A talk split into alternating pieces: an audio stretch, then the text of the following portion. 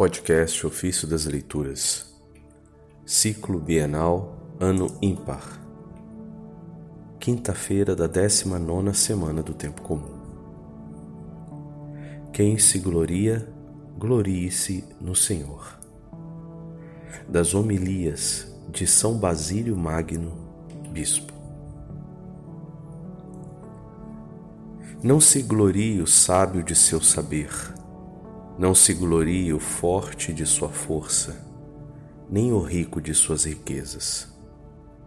Esse trecho está no livro de Jeremias, capítulo 9, versículo 22.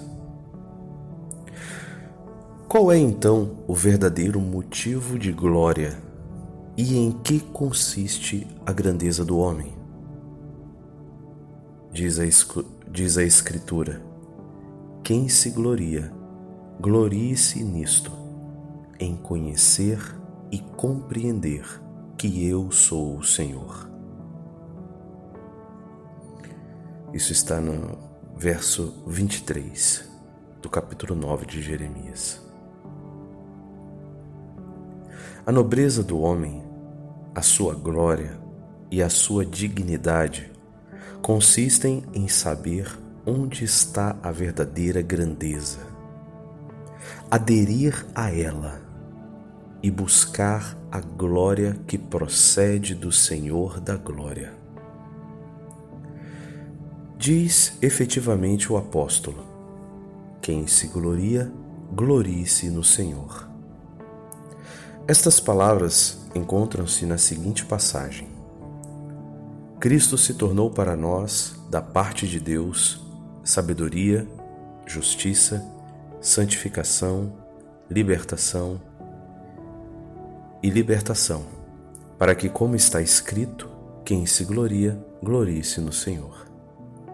Esse, tre esse trecho está na primeira carta de Coríntios, capítulo 1, verso 31. Por conseguinte, é perfeito e legítimo nos gloriarmos no Senhor, quando, longe de orgulhar-nos de nossa própria justiça, reconhecemos que estamos realmente destituídos dela. E só pela fé em Cristo somos justificados. É nisto que Paulo se gloria, desprezando a sua própria justiça, busca apenas a que vem por meio de Cristo, ou seja, a que se obtém pela fé e procede de Deus para assim conhecer a Cristo, o poder de Sua ressurreição e a participação em seus sofrimentos, configurando-se à Sua morte na esperança de alcançar a ressurreição dos mortos. Aqui desaparece todo e qualquer orgulho. Nada te resta para que te possas gloriar, ó homem. Pois tua única glória e esperança está em fazeres morrer tudo que é teu e procurares a vida futura em Cristo. E como possuímos as primícias desta vida, já a iniciamos desde agora uma vez que vivemos inteiramente na graça e no dom de Deus.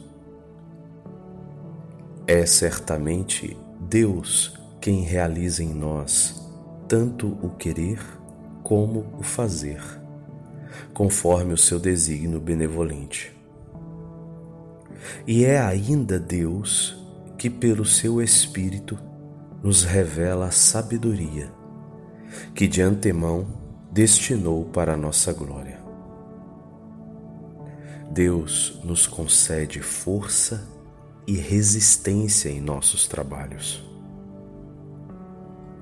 Diz São Paulo: Tenho trabalhado mais do que os outros, não propriamente eu, mas a graça de Deus comigo. São Paulo disse isso na primeira carta de Coríntios, capítulo 15, versículo 10.